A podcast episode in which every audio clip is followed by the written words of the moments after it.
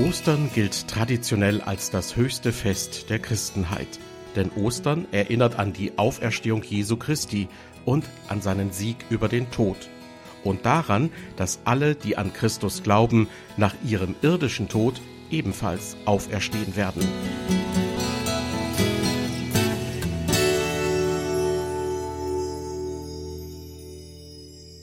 Herzlich willkommen zu unserer Sendereihe beim Wort genommen. Ostern ist also das große Auferstehungsfest der Christenheit. Der Karfreitag tritt dagegen eher in den Hintergrund, obwohl der Tod Jesu Christi, an den dieser Feiertag erinnert, natürlich eng mit seiner Auferstehung zusammenhängt. In den nächsten 40 Minuten werden beide Ereignisse im Mittelpunkt stehen.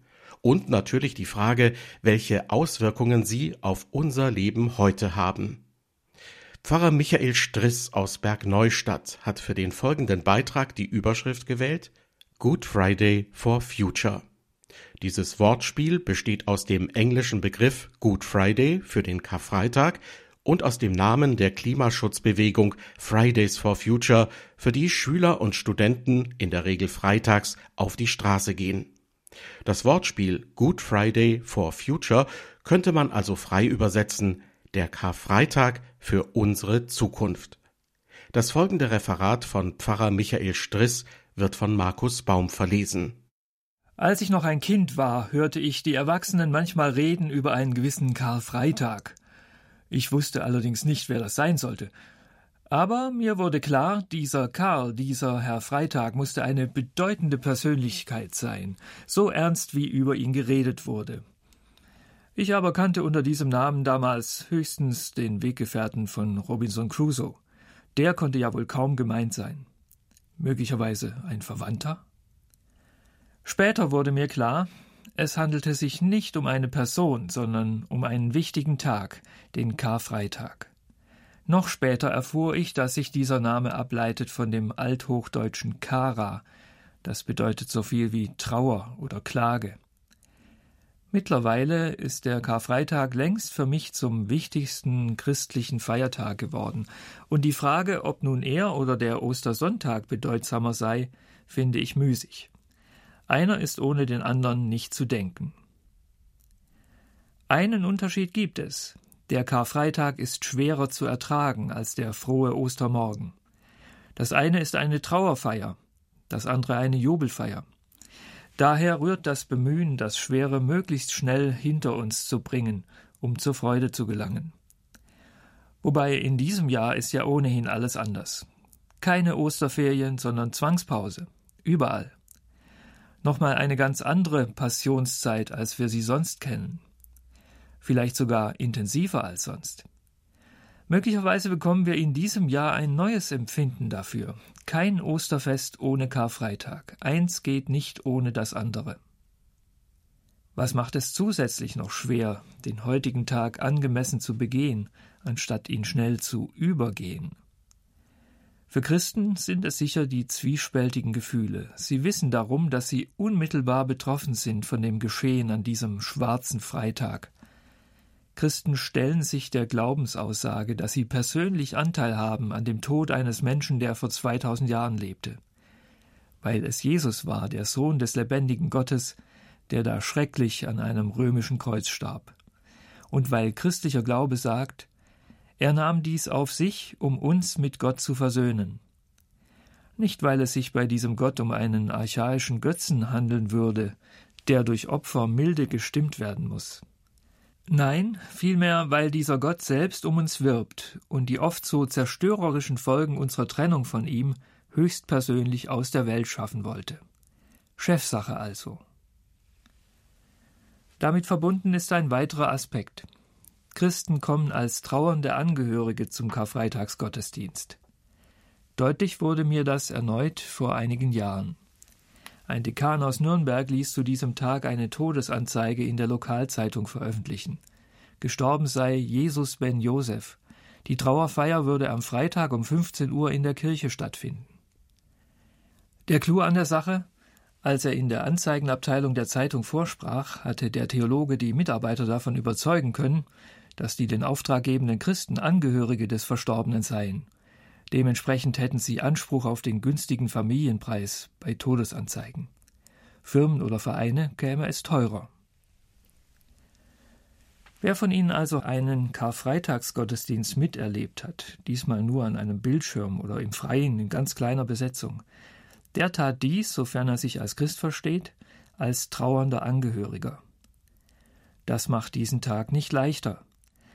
Aber umso bedeutsamer ist es, wenn wir am Karfreitag auch über eine Entfernung hinweg zusammen sind. Das halten wir aus. Und umso froher sehen wir dann dem Morgen des dritten Tages entgegen. Bis dahin bleibt allerdings noch viel Zeit, die es zu gestalten gilt. Ich möchte am Karfreitag nichts tun, was irgendwie an Arbeit erinnert. Ich schalte auch den Computer nicht ein. Zusammen mit meiner Frau suche ich die Stille. Wir möchten innehalten, einen ganzen Tag lang. Das muss wenigstens einmal im Jahr möglich sein. Wir möchten Wesentliches in uns aufnehmen, etwas, das dem Anlass angemessen ist. Das kann für jeden Menschen unterschiedlich sein. Die Passionsberichte der Evangelien gehören dazu. Manche betrachten ein Passionsbild oder den Kreuzweg Jesu. Andere hören die Matthäus-Passion oder die Johannes-Passion von Bach. Ich selbst bin am meisten durch Filme zu berühren. Daher gibt es bei uns zu Hause fast jedes Jahr zwischen Karfreitag und Ostern den Jesus-Film von Franco Zeffirelli zu sehen. Dieser berühmte Regisseur, ein gläubiger Katholik, versammelte 1977 für sein ehrgeiziges Projekt rund 20 der größten Schauspieler seiner Zeit. Viele von ihnen haben meinen Lebensweg von Jugend an bis heute begleitet. Etliche von ihnen verzichteten damals auf einen Großteil ihrer Gagen, sonst wäre der Film wohl unbezahlbar geworden. Für mich ist er ein Glaubenszeugnis, das mich immer wieder bewegt. Sie, liebe Zuhörer, haben sich aus vielleicht ähnlichen Beweggründen entschlossen, diesen Sender einzuschalten.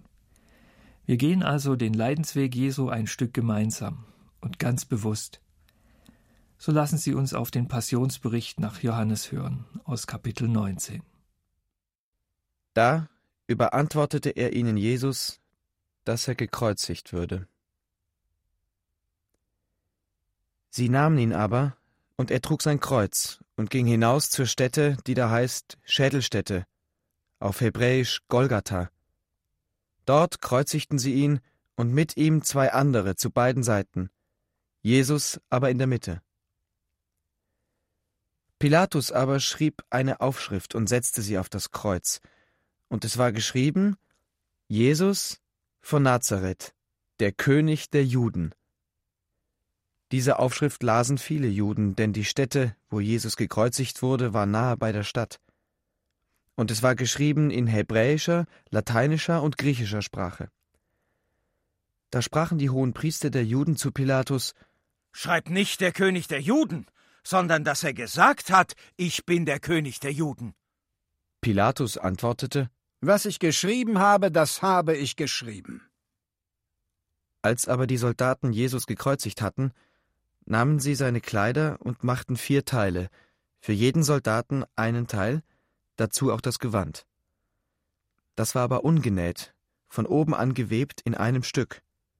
Da sprachen sie untereinander Lasst uns das nicht zerteilen, sondern darum losen, wem es gehören soll. So sollte die Schrift erfüllt werden, die sagt Sie haben meine Kleider unter sich geteilt und haben über mein Gewand das Los geworfen. Das taten die Soldaten. Es standen aber bei dem Kreuz Jesu seine Mutter und seiner Mutter Schwester, Maria, die Frau des Klopas, und Maria von Magdala. Als nun Jesus seine Mutter sah und bei ihr den Jünger, den er lieb hatte, spricht er zu seiner Mutter Frau, siehe, das ist dein Sohn. Danach spricht er zu dem Jünger Siehe, das ist deine Mutter. Und von der Stunde an nahm sie der Jünger zu sich. Danach, als Jesus wusste, dass schon alles vollbracht war, spricht er, damit die Schrift erfüllt würde Mich dürstet. Da stand ein Gefäß voll Essig. Sie aber füllten einen Schwamm mit Essig und steckten ihn auf ein Isoprohr und hielten es ihm an den Mund. Als nun Jesus den Essig genommen hatte, sprach er Es ist vollbracht. und neigte das Haupt und verschied.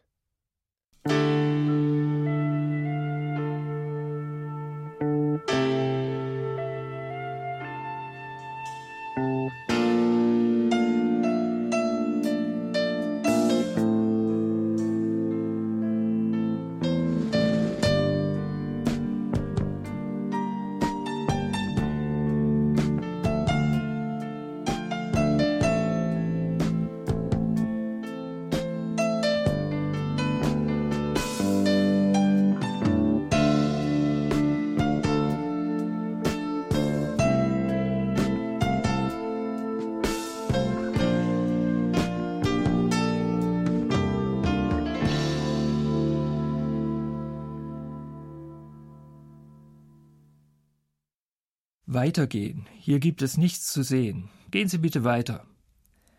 Der Polizist spricht ruhig, aber bestimmt.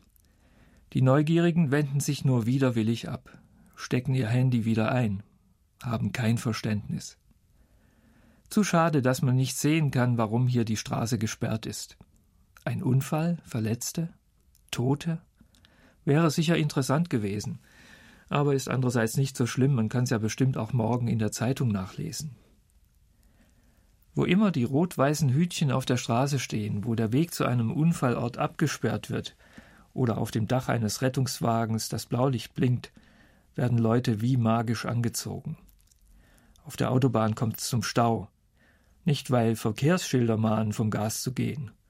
Nein, weil es was zu sehen gibt. Vielleicht. Ganz ohne Eintritt.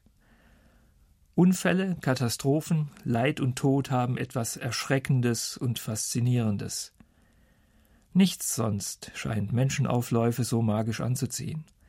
Was wir normalerweise eher verdrängen, nämlich dass auch unser Leben nicht ewig dauert, dass auch wir einmal sterben, dass auch wir einmal tot sein werden.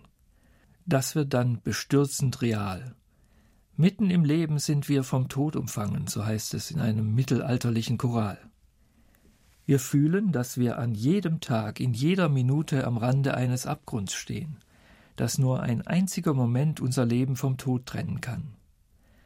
Wir erschrecken, wenn wir Unfallopfer sehen und denken, das könntest du selbst sein.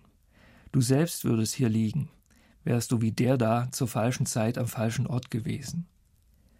Wir sind nochmal davon gekommen. Weitergehen, hier gibt es nichts zu sehen. Gehen Sie bitte weiter.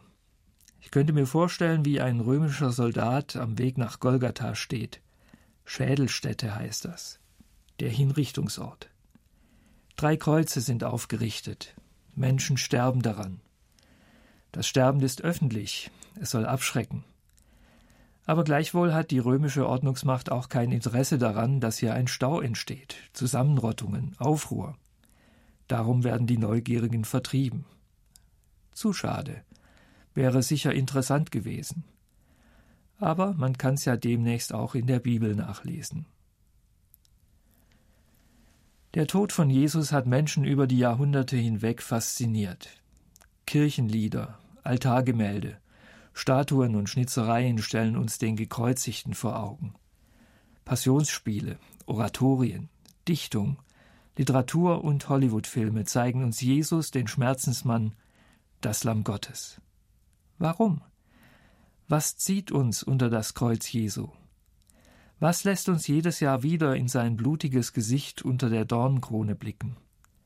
Was bringt uns dazu, sein Leiden und Sterben in den Mittelpunkt des Gottesdienstes am Karfreitag zu stellen?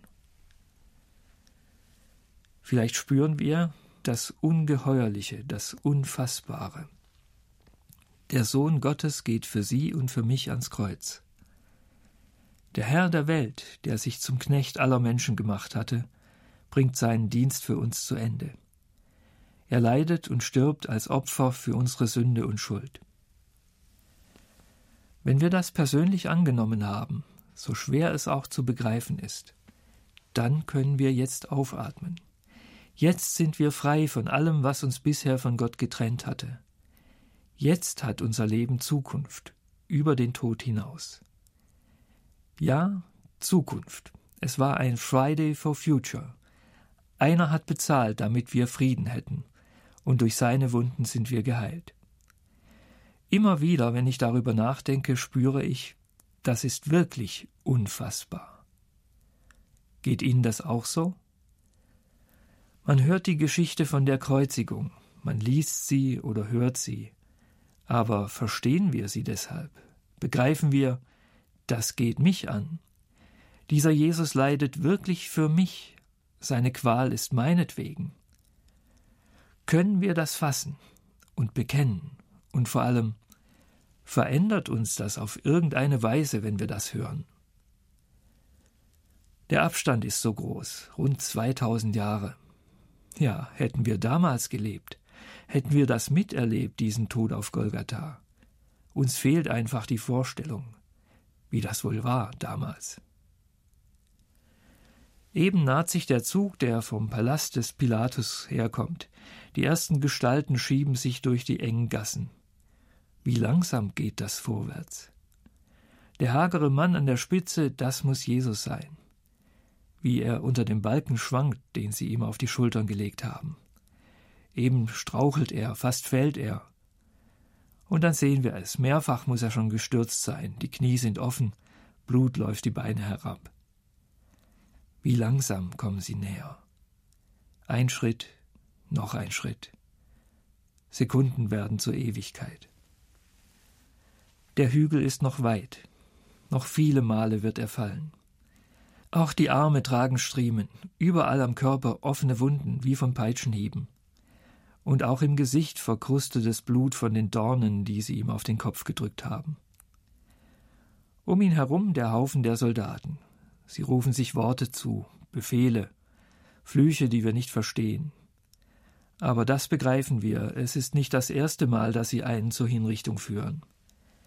Routine ist dieser Weg, Routine die ganze Angelegenheit ein Mensch von vielen, verurteilt und zum Tode bestimmt.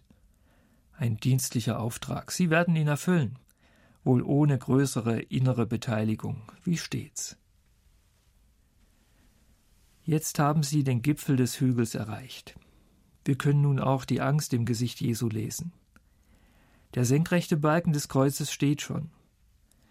Die Soldaten halten sich jetzt nicht mehr lange auf. Je schneller dieser Dienst erledigt ist, umso besser auf den Boden mit ihm. Die Hände über die Enden des Balkens dort angebunden, und schon treiben sie die Nägel hindurch. Jesus schreit laut auf. Jetzt winden sie Taue um den Balken und ziehen den Schreienden empor. Der waagrechte Balken wird mit Stricken befestigt, die Füße an das senkrechte Holz genagelt. Fertig ist die Arbeit der Soldaten. Der Auftrag ist erfüllt. Jetzt können sie sich wieder anderen Dingen widmen. Einer befestigt noch eine Tafel oben über dem Gekreuzigten.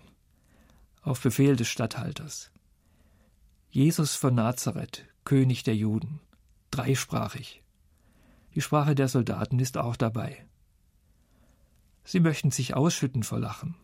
König der Juden, ein gelungener Scherz des Pilatus. Nun wenden sie sich der armseligen Habe dieses Königs zu. Sie würfeln und losen darum. Der, dem sie gehörte, trägt jetzt nicht viel mehr am Leib als bei seiner Geburt im Stall. Seine Züge sind verzerrt in furchtbaren Schmerzen. Langsam stirbt er. Jede Sekunde eine Ewigkeit. Drei Worte sind es noch, die wir von ihm hören, nach dem Johannesevangelium. Frau, das ist dein Sohn siehe, das ist deine Mutter. So ruft er herunter vom Kreuz. Zu Maria, die ihren Sohn verliert, und zu einem seiner Anhänger. Der Vereinsamte, der Alleingelassene verbindet noch im Sterben die Hinterbliebenen. Er denkt immer noch an andere, stiftet immer noch Beziehungen. Das konnte er. Menschen, die durch seinen Tod zu Schwestern und Brüdern geworden sind, die gehören zusammen. Das sind auch wir heute als seine Gemeinde, und wenn es nur hier am Radio ist.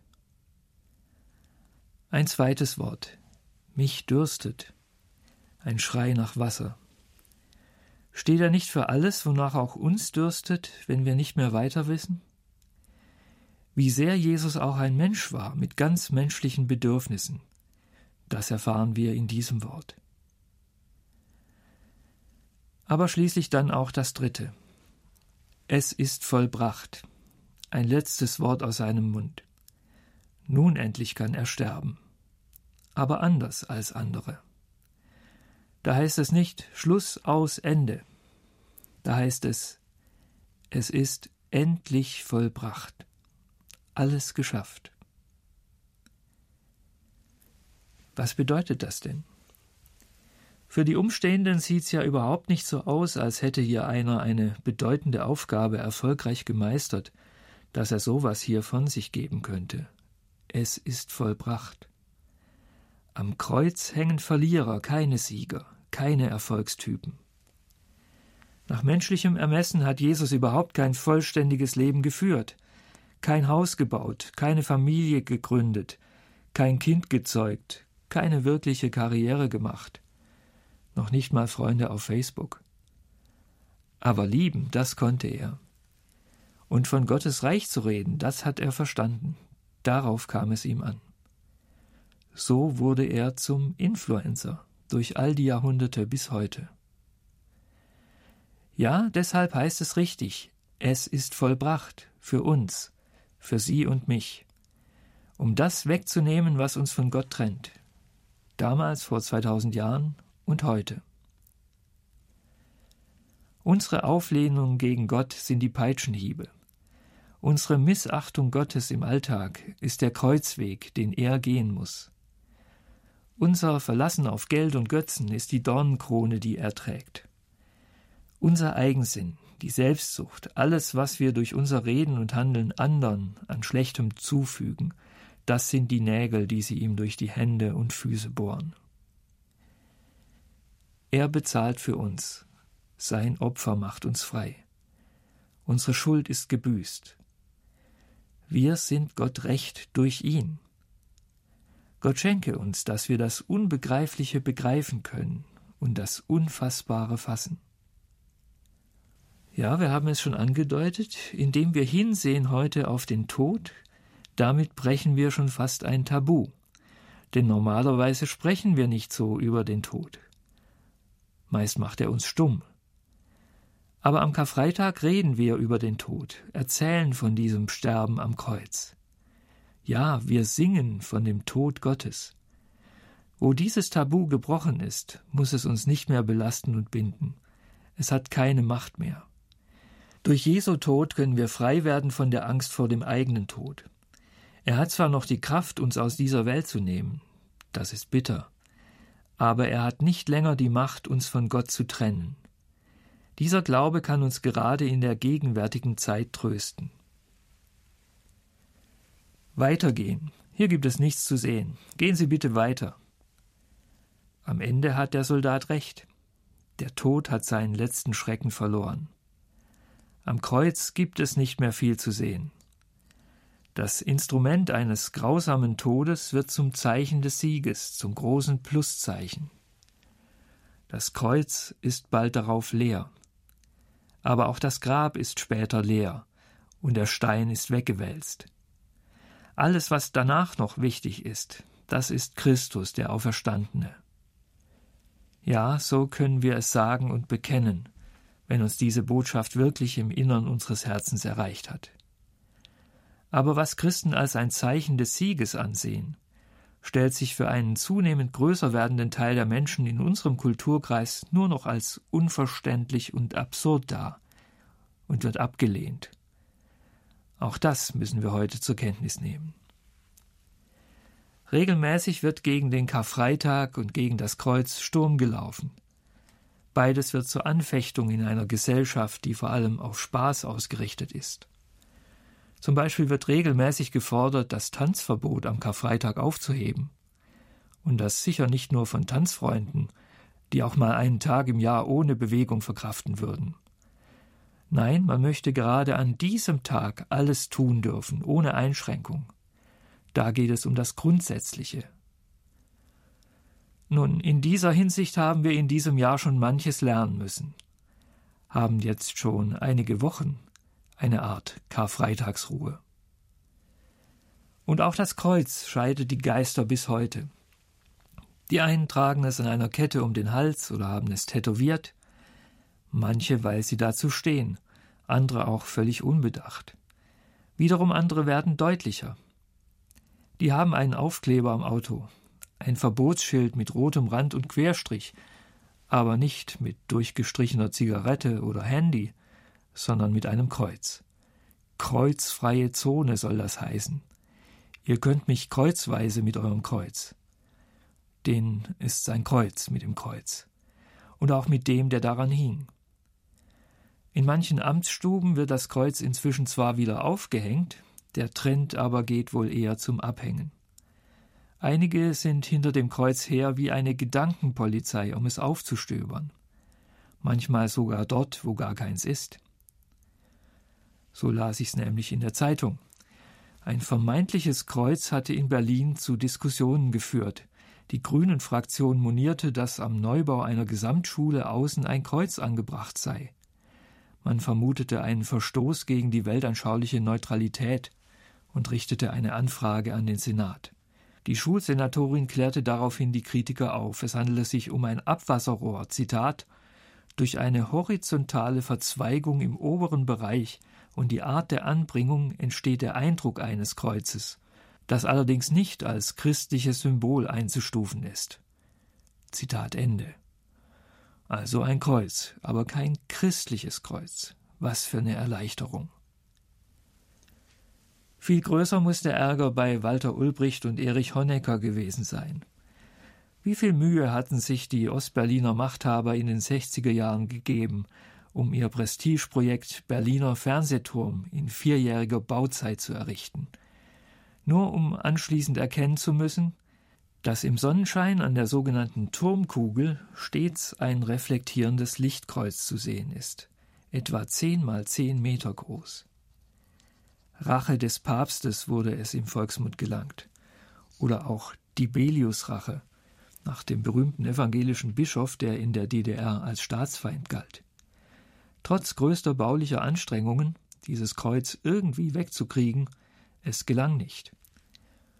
Ulbricht und Honecker sind inzwischen Geschichte. Das Kreuz am höchsten Bauwerk Deutschlands leuchtet noch immer bis es mal wieder eine Anfrage an den Senat der Stadt geben sollte. Durch kritische Anfragen an den Karfreitag und an das Kreuz werden wir auch heute wieder darauf aufmerksam gemacht, wie sehr das Kreuz tatsächlich die Geister scheidet. Erhellend ist es für mich stets, dass schon der Apostel Paulus diesen Konflikt kannte und ihn im ersten Brief an die Korinther benennt. Das Wort vom Kreuz ist eine Torheit denen, die verloren werden. Uns aber, die wir selig werden, ist es eine Gotteskraft. Daran hat sich offenbar bis heute gar nichts geändert. Das sind die einen, denen das Kreuz als eine Torheit oder bald Schlimmeres erscheint. Und die anderen? Denen ist das Kreuz Kraft, Halt, Trost das Zeichen, dass wir mit Gott versöhnt und neu verbunden sind. Das Zeichen, das uns trägt im Leben und hoffentlich auch einmal im Sterben.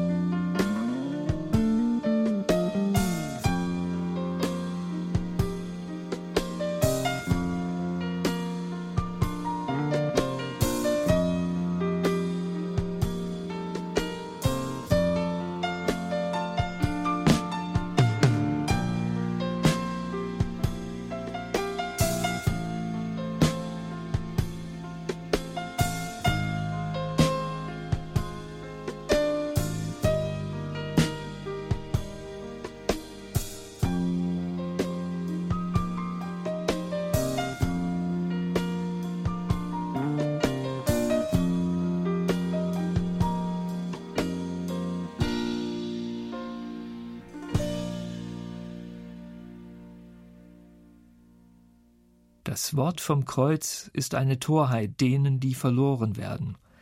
Uns aber, die wir selig werden, ist es eine Gotteskraft. In eben dieser Weise haben wir uns bereits das Geschehen auf Golgatha gemeinsam angeschaut. Und doch kann uns die Kluft, dieser Graben, nicht gleichgültig sein zwischen denen, die das Kreuz vehement ablehnen, und uns, die ihr Leben darauf bauen. Wir müssen uns einmal in die Lage der anderen versetzen. Können die uns überhaupt verstehen? Überlegen wir mal. Christen setzen nicht nur auf den Tod eines Menschen, sie behaupten sogar, dass wir uns alle darüber freuen können, dass der wunderbarste Mensch, der je gelebt hat, auf diese schlimme Weise am Kreuz getötet wurde. Muss das den Leuten nicht verrückt vorkommen? Muss das ihnen nicht als Irrsinn erscheinen? Was würden wir denken, wenn irgendein Kult oder eine Religion einen Galgen oder eine Guillotine als ihr Logo wählen würden? Christen sind das gewohnt, so über das Kreuz zu reden. Da scheint alles klar. Sie bekennen das, für unsere Schuld gestorben. Ist uns dabei denn noch bewusst, was das für ein schwieriger, fast unerträglicher Gedanke sein kann? Dass jemand durch meine Schuld gestorben ist, dass ich die Ursache war, wie ein Autofahrer, der einen anderen Menschen überfahren hat. Nein, das wollen wir uns doch nicht vorstellen, das ist schwer auszuhalten. Nein, Schuld sein wollen wir nicht. Schuld weisen wir am liebsten von uns. Es wäre ja auch schlimm, wenn alle mit dem Finger auf uns zeigen würden. Und wenn das vielleicht sogar noch wahr wäre. Wir möchten doch nicht schuld sein am Leid und Unglück anderer. Wir merken aber auch, wenn unser Gewissen nicht unterdrückt ist, dass wir aneinander immer wieder schuldig werden. Überall da, wo es Beziehungen gibt, in der Familie, auf der Arbeit, auch in der Gemeinde. Das zuzugeben fällt uns schwer. Menschen haben Mechanismen, um Schuld zu verdrängen. Pontius Pilatus wusch seine Hände hinterher sorgfältig. Andere machen's anders. Beliebt ist auch, einen Sündenbock zu finden, Schuld auf andere zu schieben, abzulenken. Das funktioniert. Das vielleicht schlimmste Beispiel der letzten 2000 Jahre? Die Juden sind schuld. Eigentlich für alles. Selbst die Kirchen behaupteten, die Juden haben unseren Jesus umgebracht, deshalb ist das Heil von ihnen genommen und auf die Kirche und die Christen übertragen worden. So wurde gesagt. Die sogenannte Ersatztheologie hat auf diese Weise schweres Unheil angerichtet. Und das ist längst noch nicht ausgestanden. David Jaffin, ein messianischer Jude, das sind Juden, die Jesus als ihren Messias bekennen, hat darauf geantwortet Nur wer Jesus umgebracht hat, kann von ihm gerettet werden. Das ist drastisch. Da ist sie schon wieder die Schuld. Jetzt kommt sie wieder zum Vorschein. Aber ich muss sie nicht mehr verdrängen. Ich kann sie bekennen. Ja, ich muss sie bekennen, wenn ich denn gerettet werden will. Hat nicht Jesus selbst immer wieder betont, er sei zu den Verlorenen, den Sündern, den Ausgestoßenen gekommen? Zu denen, die wirklich einen Arzt brauchen, die nach Heilung rufen, und nicht zu den Selbstgerechten oder den Verdrängern. Nicht zu denen, die auf andere zeigen, die sich als Sündenbock eignen. Nicht zu denen mit der Schwammdrüber-Mentalität, die meinen, ist doch halb so schlimm. Nein, nur wer Jesus umgebracht hat, kann von ihm gerettet werden. Ja, auch ich bin schuld am Tod von Jesus. Das kann ich aber nur so sagen, weil sich dieser Tod unterscheidet von allem anderen leidvollen und meist sinnlosen Sterben in der Welt. Davon gab's und gibt's genügend.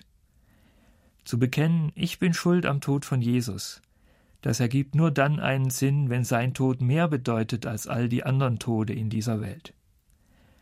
Der Hebräerbrief im Neuen Testament hat das besonders deutlich gemacht, dass dieser Tod einzigartig war. Im neunten Kapitel und noch öfter heißt es da, Jesus wurde zu dem Mittler eines neuen Bündnisses. Er wurde gekreuzigt und ist gestorben ein für allemal. Das ist die wichtigste Aussage dieses ganzen Briefes. Einmal ist kein Mal, sagt zwar der Volksmund, stimmt hier aber nicht. Der Autor des Hebräerbriefes schreibt, ich sag's euch jetzt ein für allemal. Dieses einmal ist alles. Einmal genügt. Mehr ist nicht nötig.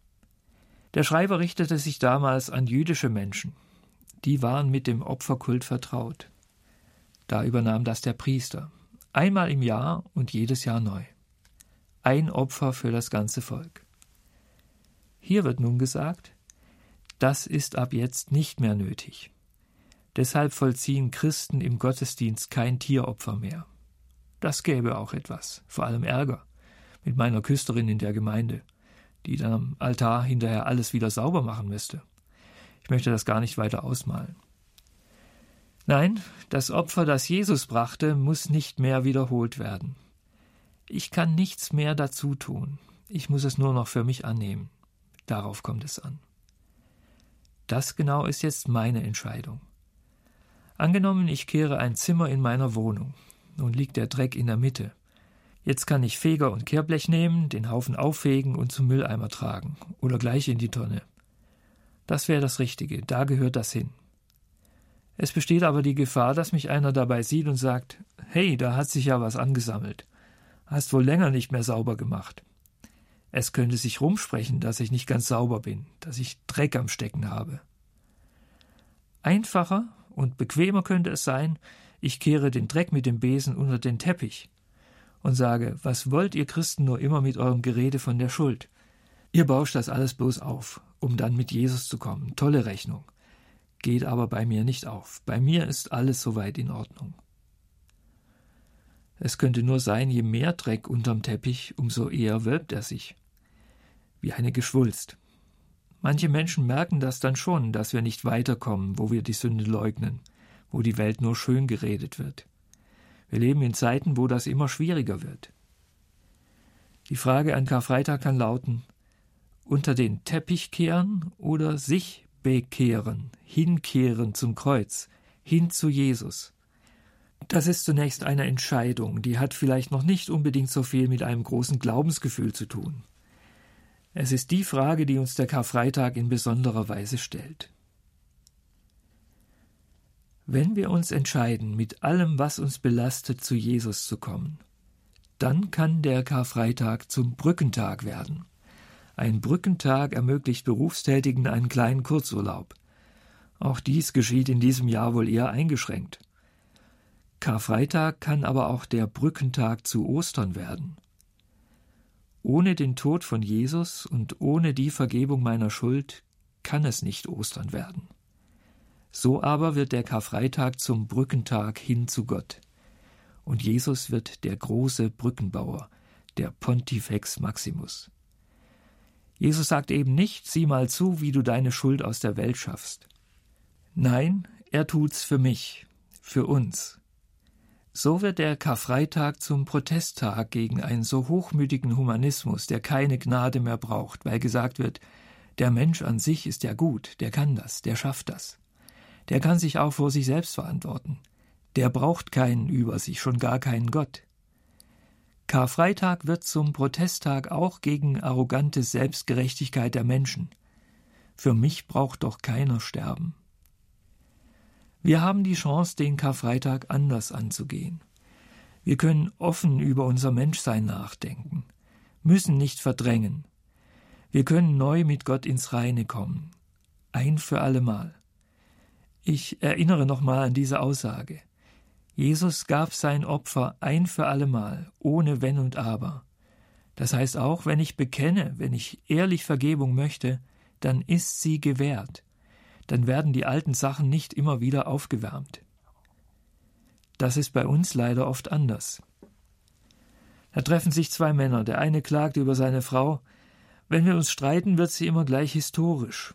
Der Freund will ihn verbessern. Du meinst hysterisch? Nein, historisch, sagt der Ehemann. Sie hält mir jeden Fehler, jede Lieblosigkeit, jedes falsche Wort der letzten zehn Jahre vor. Ich weise darauf hin, den Witz kann man natürlich auch vom anderen Geschlecht erzählen. Aber wir stocken an dieser Stelle vielleicht und fragen uns, ob man überhaupt an diesem ernsten Tag einen Witz erzählen kann. Aber ich erinnere daran, dass wir bis hierher heute schon einen längeren Weg gegangen sind. Wir haben uns dem Ernst und der Trauer gestellt, haben den Mut aufgebracht, mit hinauf auf den Hügel des Todes zu gehen, und haben bekannt, dass wir Anteil haben an dem Geschehen. Das ist hoffnungsvoll.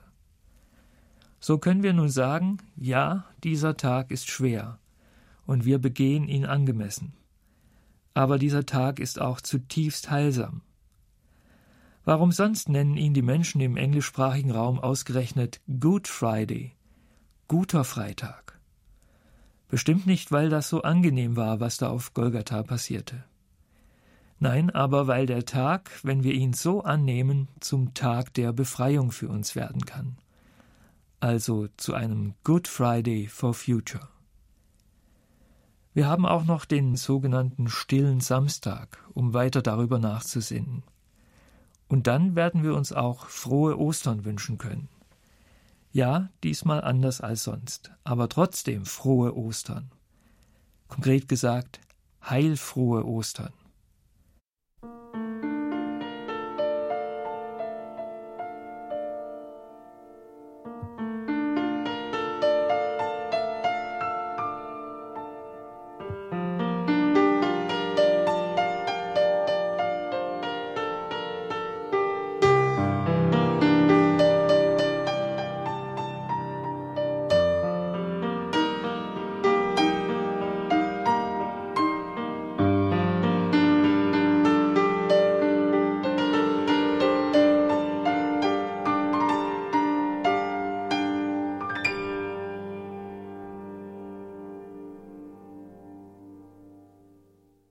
Good Friday for Future, der Karfreitag für unsere Zukunft.